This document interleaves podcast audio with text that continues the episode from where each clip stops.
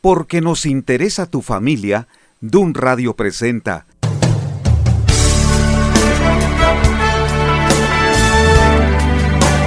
50 días ordenando mi casa. Un programa de análisis y reflexión con bases en la Biblia para ayudarte a tomar decisiones respecto a las necesidades, luchas, conflictos e intereses de tu familia. Quédate con nosotros los siguientes minutos. Comenzamos. ¿Qué tal? Soy Constantino Varas de Valdés. Los saludo cordialmente hoy viernes 8 de mayo. Estoy muy agradecido con Dios por esta oportunidad de compartir con ustedes un mensaje que estoy seguro va a resultar en bendición el tema lo estoy desarrollando sobre la base de una pregunta que les quiero formular. ¿Quiénes son más fieles, ellos o ellas? Qué pregunta, ¿verdad? Si estuviera en un salón de clases, en la preparatoria o universidad, ¿cuál crees que sería el resultado? Si lanzo esta pregunta en Facebook o en alguna otra red social, ¿cuál crees que sería la respuesta? Y si pregunto en los hogares, Allí donde están las batallas de cada día, ¿cuál crees que sería el resultado? Ahora dame tu opinión, desde tu perspectiva o desde lo que has visto. ¿Quiénes son más fieles, ellos o ellas? ¿Por qué el tema de hoy? Porque esta pandemia de COVID-19 ha dejado a muchos llorando, preocupados, ansiosos por causa de los conflictos que internamente viven en su familia. Eso de quedarse aislado y estar en casa durante un buen tiempo, que ya son varias semanas, para muchos ha sido un relax, un verdadero descanso aún con el teletrabajo. Para otros ha resultado un verdadero sacrificio, porque ya no soportan más ese tiempo de estar en la sala mirando televisión de un lado para otro, ya desean salir, aunque queda claro que no todo el país se ha paralizado. Mucha gente ha salido no solo para lo más esencial, sino también para otras actividades. Claro está que con su cubreboca, la sana distancia, pero aún así yo creo que estamos enfrentando un problema que seguramente está bien escondido porque no se menciona, el asunto de la fidelidad en el matrimonio. Este tema lo estoy desarrollando a partir de lo que Dios tiene diseñado o lo que Él ha establecido para cada pareja. Hablemos de la fidelidad, pero también deseo que durante el transcurso de este tema hablemos de cómo sanar, cómo resolver el problema de la infidelidad, porque es un asunto doloroso. Muchas personas no han podido recuperarse de la infidelidad. Algunos todavía están sufriendo con mucha amargura, con desilusión por causa de una traición. Aunque este tema no es común escucharlo, yo quiero presentarlo bajo una perspectiva de esperanza, de encontrar salidas, alternativas, porque necesitamos construir un panorama o un esquema de una relación matrimonial fuerte, sólida, que supera sus conflictos, que los enfrenta. Así que, ¿qué piensas tú? ¿Quiénes son más fieles? ellos o ellas. Si quieres darme tu opinión, además algún comentario o alguna pregunta, tengo la costumbre de responder los correos electrónicos y también los mensajes. Agradezco mucho a todos aquellos quienes me han formulado alguna pregunta, porque para eso estamos. Este programa no simplemente es para que me escuches, también quiero recibir retroalimentación. Así que si te tomas unos minutos para compartir tus dudas, estoy totalmente seguro que puedo ayudarte. Y tú también. Espero que estés atento a mis sugerencias. Este tema, ¿quiénes son más fieles, ellos o ellas? No tengo yo una respuesta inmediata, porque deseo que todos opinemos. Sin embargo, es muy claro que a quienes más vemos que son infieles es a los hombres. ¿Es cierto? El varón, el típico macho, es eh, considerado por las etiquetas que él es el mujeriego, tal vez por las películas que hemos visto, pero también por los casos en la vida diaria. En muchos hogares El hombre, el papá, el esposo, ha traicionado la confianza de su esposa, aunque también día a día está creciendo el número de mujeres que están buscando nuevos brazos o también un nuevo afecto. Por lo mismo, porque en casa se le ha negado o también por esas oportunidades que ha buscado para salir a trabajar de una forma digna. Sin embargo, en esos espacios no faltan las amistades y aquellos hombres que están procurando dar una amistad que aunque al, principio parezca ser genuina, con el paso del tiempo, esa relación que se va profundizando va teniendo matices de conflictos nocivos y problemas que a la larga van a ocasionar una separación o hasta un divorcio. Por eso quiero que compartamos lo siguiente. Cuando ha habido una infidelidad, si tú has escuchado de la infidelidad en una pareja, ¿sabías que por lo menos existen cuatro efectos? Hay cuatro efectos que yo he mirado, que los he visto como consejero, pero también como hijo. Yo creo que pues aquí no estoy tratando de, de juzgar a mis padres de ninguna manera solamente que he crecido en un ambiente hostil en donde el sufrimiento por una infidelidad también lo vi, no solo en familiares directos, también en vecinos, en amigos, y, desde, que, desde que uno es pequeño, desde que es adolescente, empieza a mirar esos modelos, porque son modelos, la gente los repite y esos modelos se vuelven a repetir. Y todo eso duele. He visto cuatro efectos que son sumamente dolorosos y también escandalosos. Mira el primero. Cuando existe infidelidad en una pareja, lo primero que se va a presentar es el dolor. Puede ser emocional porque te sientes traicionado. Hay una soledad profunda en esos momentos. Quisieras correr, salir, brincar una barda, porque la traición pega mucho ¿Por qué hay tanto dolor? No solo porque esa traición te está causando un gran desaliento. El dolor es porque Dios dijo que la relación de esposo y de esposa es de una sola carne. Ese concepto es bíblico. Una sola carne no simplemente es la relación sexual. Una sola carne significa que dos personas diferentes establecen un pacto de amor, un compromiso para toda la vida. Una sola carne significa unir dos almas, dos pensamientos, aunque siempre permanecen diferentes, cada uno tiene sus propias ideas, sus gustos y su propia manera de pensar, tienen un proyecto unido, que es para toda la vida. Como parte de ese proyecto están los hijos.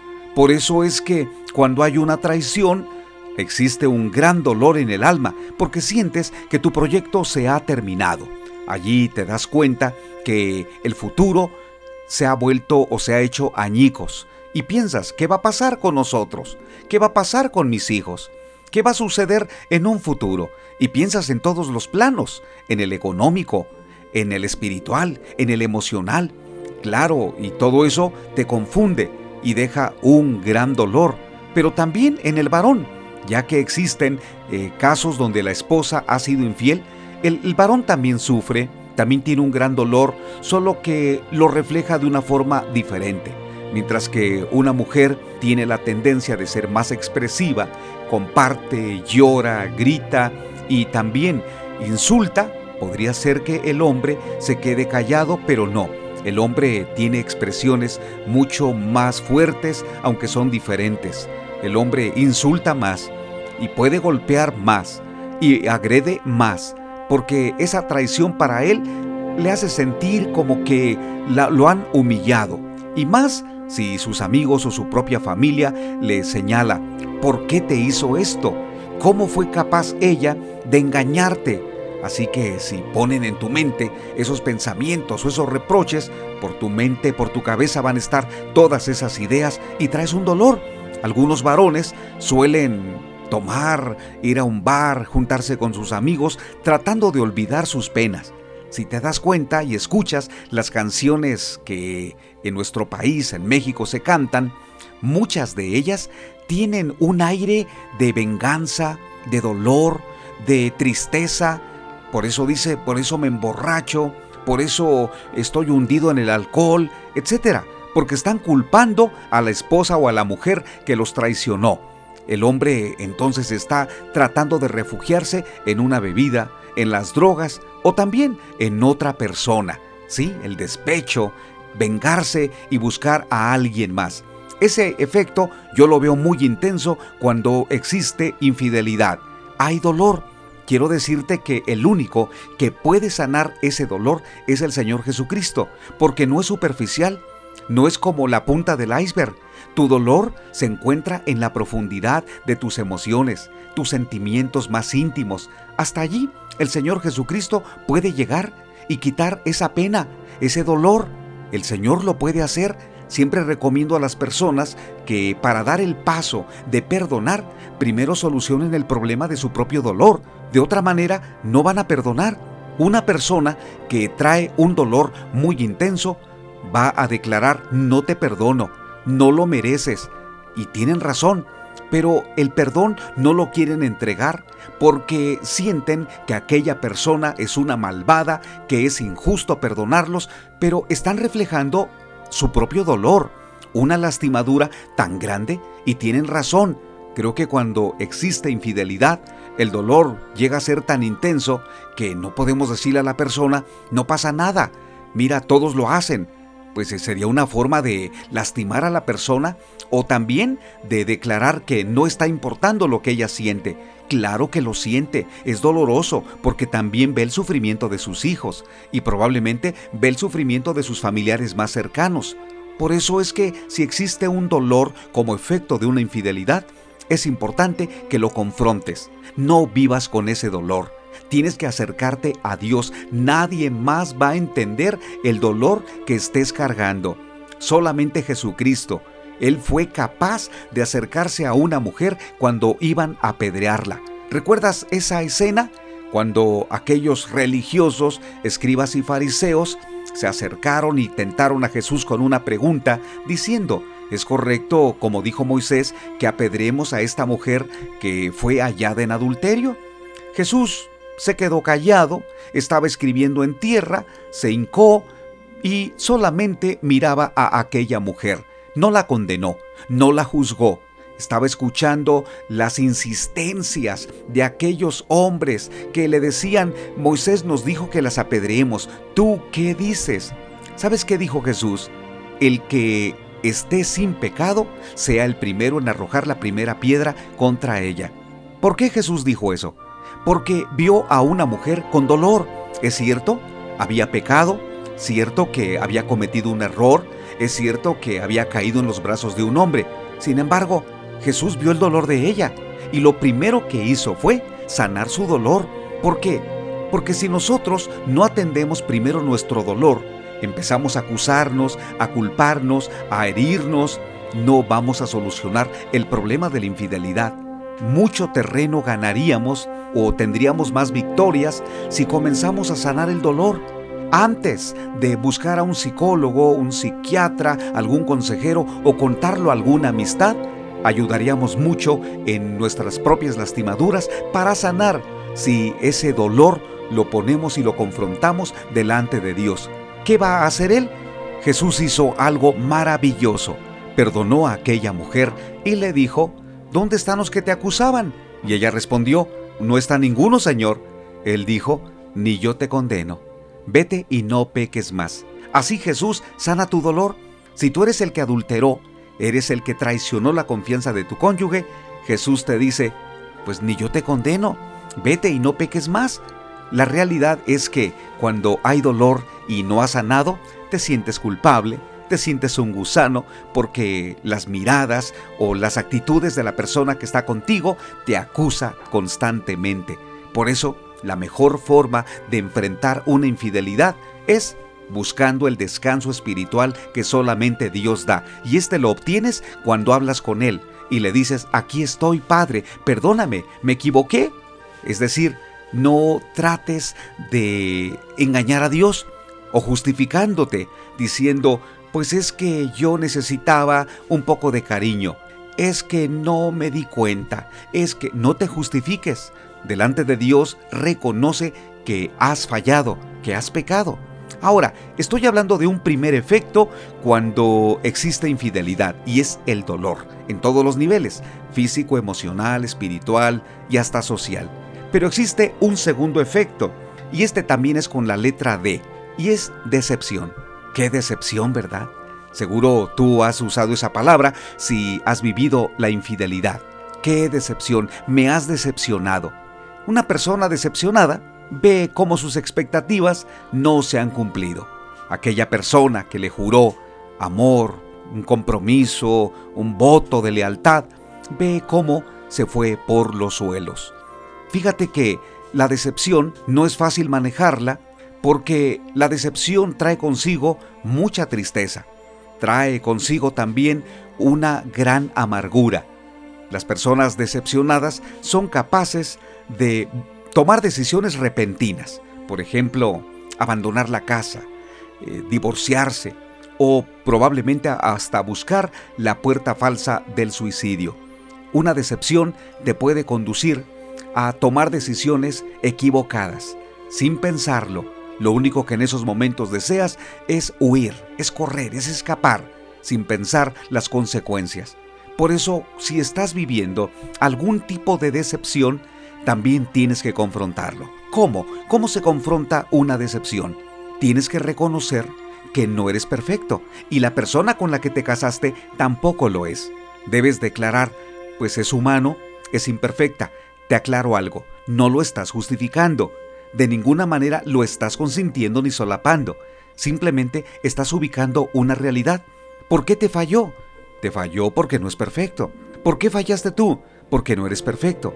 Me dirás, oye Constantino, entonces esa es una forma pues muy fácil, todos fallamos, todos cometemos errores. No, lo que estoy diciendo es que a veces somos tan crueles que nosotros esperamos perfección de los demás queremos y creemos que nunca se van a equivocar. He escuchado a algunas mujeres que han dicho, han amenazado a su pareja diciendo, yo puedo perdonarte todo, todo, todo lo que sea. Lo único que no te voy a perdonar es una infidelidad. ¿Qué están diciendo? Lo que están declarando es que cuando se presente ese problema, se van a volver locas, se van a negar y van a entrar en un terreno que no habían pisado antes. Y no es un terreno sencillo, es el terreno de la negación, es el terreno del odio, de la ira descontrolada. Y no debe ser así. Por supuesto, tampoco te digo, pues mira, dile, cuando tú adulteres, mira, pues yo voy a tratar de ayudarte. No, tampoco. No debemos anticipar que va a existir adulterio. De ninguna manera. Jamás hables diciendo, mira si yo te llego a fallar, o con ciertas preguntas que me parecen son imprudentes. Cuando una pareja empieza a dialogar diciendo, ¿y qué harías si yo te fuera infiel? Y en un caso como este, eh, y cosas de esas, ¿no? He escuchado a parejas que tienen conversaciones de esa naturaleza. ¿Qué es lo que están anticipando? Que van a fallar. Es como si se estuvieran preparando para caer. Creo que no debemos irnos a ese extremo. Más bien, debes decirle a tu pareja, confío en ti.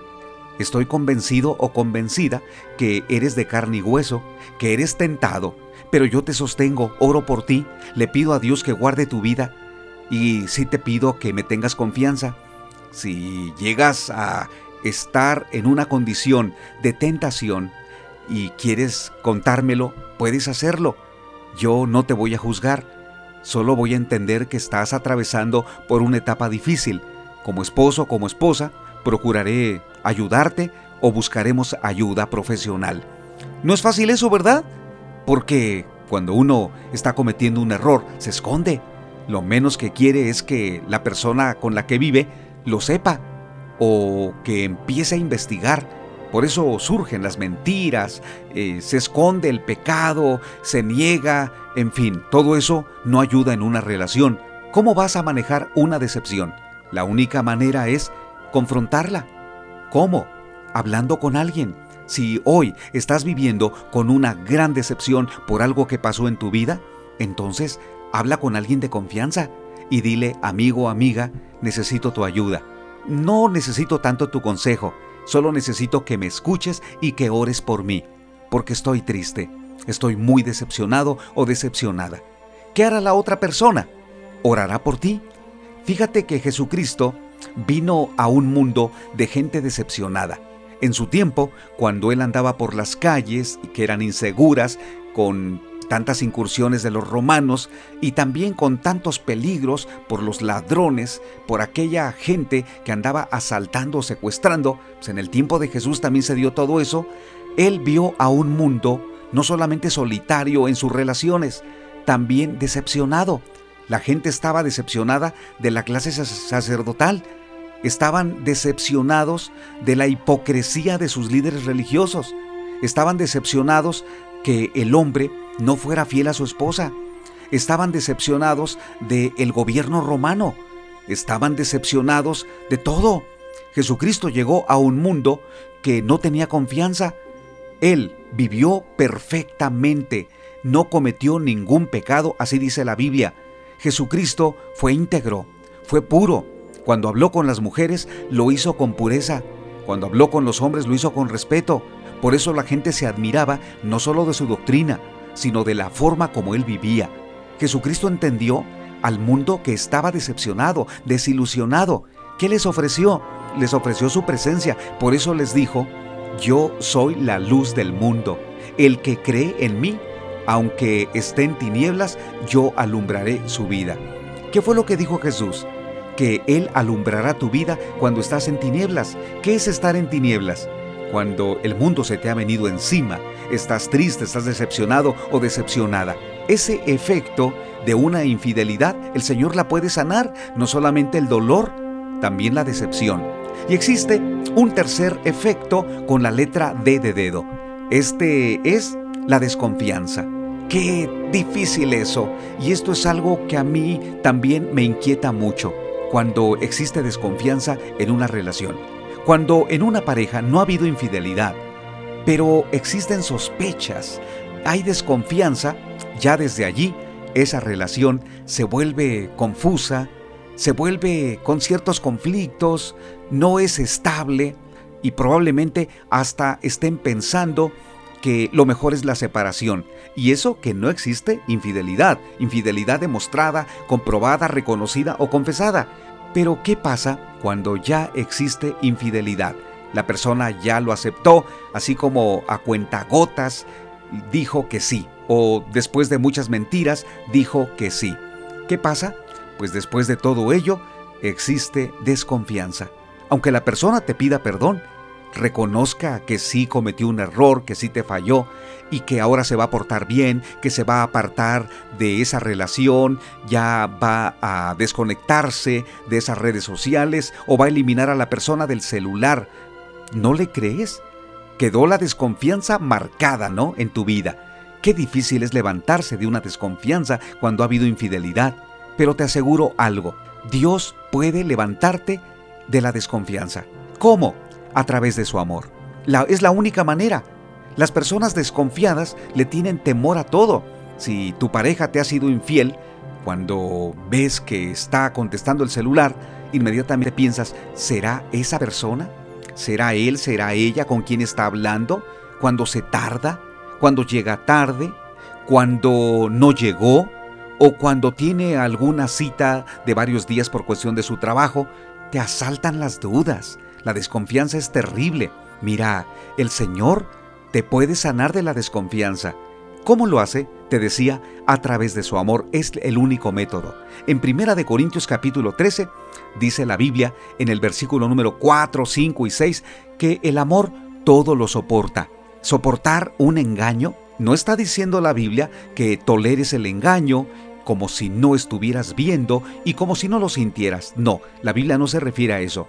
Se refiere que soportes el tiempo difícil para esperar que tu pareja cambie, que veas resultados, que veas evidencias de su arrepentimiento y es más, que con el amor verdadero de Dios lo ayudes. Qué difícil eso, volver a confiar en alguien que te traicionó. Eso es muy complicado. Las personas que he visto que lo han logrado siempre tienen una historia de fe. No fue sencillo. No fue sencillo decirle a la persona, no te preocupes, voy a confiar en ti de nuevo. ¿Por qué? Porque ha habido personas que han sido infieles más de una o dos o tres veces. O sea que se han ganado a pulso la desconfianza. ¿Qué hacer entonces? Creo que tú debes ponerle límites a una persona que te es infiel. El hecho de que haya caído una vez y que te haya compartido que lo hizo y falló, pero que otra vez lo haga y que una vez más y que e inclusive diga que eso es natural y que tú también lo hagas, creo que debes poner límites. No te conviene vivir con una persona. Debes hablar así. Mira, yo no estoy de acuerdo en vivir contigo de esta manera. Yo quiero vivir con alguien que es fiel. Así que toma una decisión porque yo ya estoy tomando una. Tienes que hablar con esa persona para que reaccione, que se dé cuenta que le está haciendo daño a tus hijos, pero también a él y a ti mismo o también a ella. Por eso la única forma de resolver una decepción es recibiendo el amor de Dios, porque Él te puede guiar a confiar otra vez, especialmente si la persona verdaderamente está arrepentida. ¿Cómo confiar? ¿Cómo saber si verdaderamente se arrepintió? El único que te puede ayudar es Dios, dándote discernimiento espiritual para comprobar que te está diciendo la verdad. No es sencillo todo esto, pero existe un cuarto efecto de una infidelidad y es la división. Este punto último marca por completo la separación entre una pareja. Allí es donde se declaran la guerra, se dan cuenta que ya no pueden vivir juntos, así que en esos momentos cada uno toma su propio espacio, o duermen en camas diferentes, o bien alguien se va de la casa, comienzan a tramitar el divorcio, pelean la custodia de los niños o los tiempos para verlos. Esa es una etapa muy complicada, porque cuando te preguntan por qué te quieres separar y tú señalas me fue infiel, como que automáticamente recibes la aprobación de tus amigos o tus familiares. Sin embargo, hoy te quiero decir algo. La infidelidad no es un motivo para una separación. La infidelidad es un problema fuerte, intenso, destructivo, pero no es todavía un motivo para que busques la separación. Tienes que dar la oportunidad, tienen que buscar consejería los dos. Si tienen niños, si han hablado de un proyecto a largo plazo, ese tema lo deben resolver. Él o ella, quien adulteró, debe tomar la iniciativa, pero muchas veces no lo hace, se intimida o simplemente deja que las cosas caminen como deben caminar, que claro, no van a caminar solas. Nosotros tenemos que ser proactivos, tenemos que tomar decisiones, tenemos que tomar la iniciativa. Allí, cuando existe una posible división, debes poner una señal de alerta. ¿Te conviene divorciarte? ¿Estás dispuesto o dispuesta a enfrentar un juicio para que se separen? ¿Cómo lo van a hacer? ¿Qué van a hacer los niños? ¿Qué le van a decir a ellos? ¿Cuál será el futuro de la familia?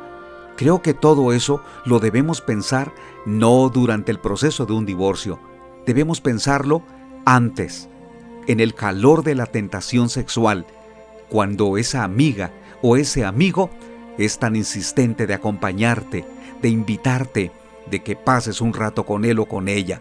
Allí es donde deberíamos considerar las consecuencias que va a existir una división. La división es el efecto más terrible, pero Jesucristo vino a unir. Si algo tengo que reconocer es que Jesucristo es el único que puede unir a una familia. Jesucristo no vino a dividir, Él vino a unir, a unificar. Para eso, necesitas invitar a Jesucristo a entrar en tu corazón. Si ya lo tienes, entonces permite que Él gobierne tu mente, allí donde hay ansiedad, conflictos de inseguridad, de incertidumbre. Allí necesitas decirle a Jesucristo que gobierne tu mente, y entrar en un programa de discipulado. A lo mejor esta palabra te va a parecer un tanto extraña, pero discipulado significa un proceso de restauración para que tu matrimonio se encuentre en condiciones saludables, igual que antes o mejor. Para eso necesitan a Jesús. Jesucristo vino para cambiar la historia de oscuridad a luz, de maldad a bondad, de anarquía a orden. Jesucristo vino a darnos esperanza, por eso hoy yo quiero orar por ustedes. ¿Me permites que ore por ti? ¿Me permites que ore por tu matrimonio? Si ya estás separado, ya viviste esa etapa tan complicada y hoy vives solo o sola, ¿me permites orar por ti? Porque tienes que seguir adelante. El mundo no se ha cerrado. Dios es de oportunidades y Él puede levantar tu cabeza. Tienes que creerlo. Él es tu esperanza. No debes refugiarte en un túnel sin salida. No te metas a un mundo de adicciones.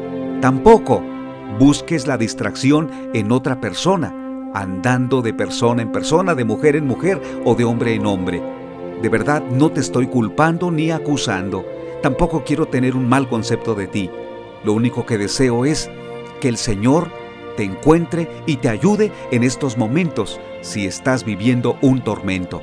Voy a orar por ti. ¿Puedes acercar tu mano? ¿Puedes levantar tu mano? Yo también voy a levantar la mía, como si intentáramos tocarnos y tocar el cielo. Padre, en el nombre de Jesús, te doy gracias por mi amigo y por mi amiga. Ahora te pido que tú repitas esta oración. Padre, ayúdame. Te necesito. Estoy viviendo un tiempo difícil. Hoy tú me puedes ayudar. Te ruego que en estos momentos conectes tu espíritu al mío. Dame libertad de malos pensamientos.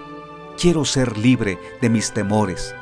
Enséñame a vivir como tú dices en tu palabra. Me cuesta mucho perdonar, pero quiero hacerlo. Dame un mejor camino para vivir ya estoy harto de vivir en un mundo oscuro. Ayúdame. Te lo ruego en el nombre de Jesucristo. Amén. Si has hablado con Dios de esa manera, te felicito en gran manera. Quiero seguir ayudándote. Puedes comunicarte a mi correo electrónico constantinovaras.hotmail.com. Te lo repito, constantinovaras.hotmail.com. Y puedo responder tus dudas y sobre todo orar por ti. También puedes escribir aquí en Dun Radio un mensaje, un mensaje privado para que también desde esta plataforma te ayudemos. Gracias por haber participado conmigo durante este tiempo. La verdad es que creo que la pasamos muy padre, excepto no por el tema que siempre vamos a tocar fibras muy sensibles, pero cuando hablo de que pasamos un tiempo muy padre, es porque la oración que hice al final siempre es la respuesta de Dios para que Él nos dé paz. Por eso dije muy padre por la respuesta de Dios. Así que, querido amigo y querida amiga, pues nos vemos muy pronto. Sigue conectado aquí en Dun Radio porque tenemos buena música y otros programas. Soy Constantino Varas de Valdés. Que tengas un gran... Cada mañana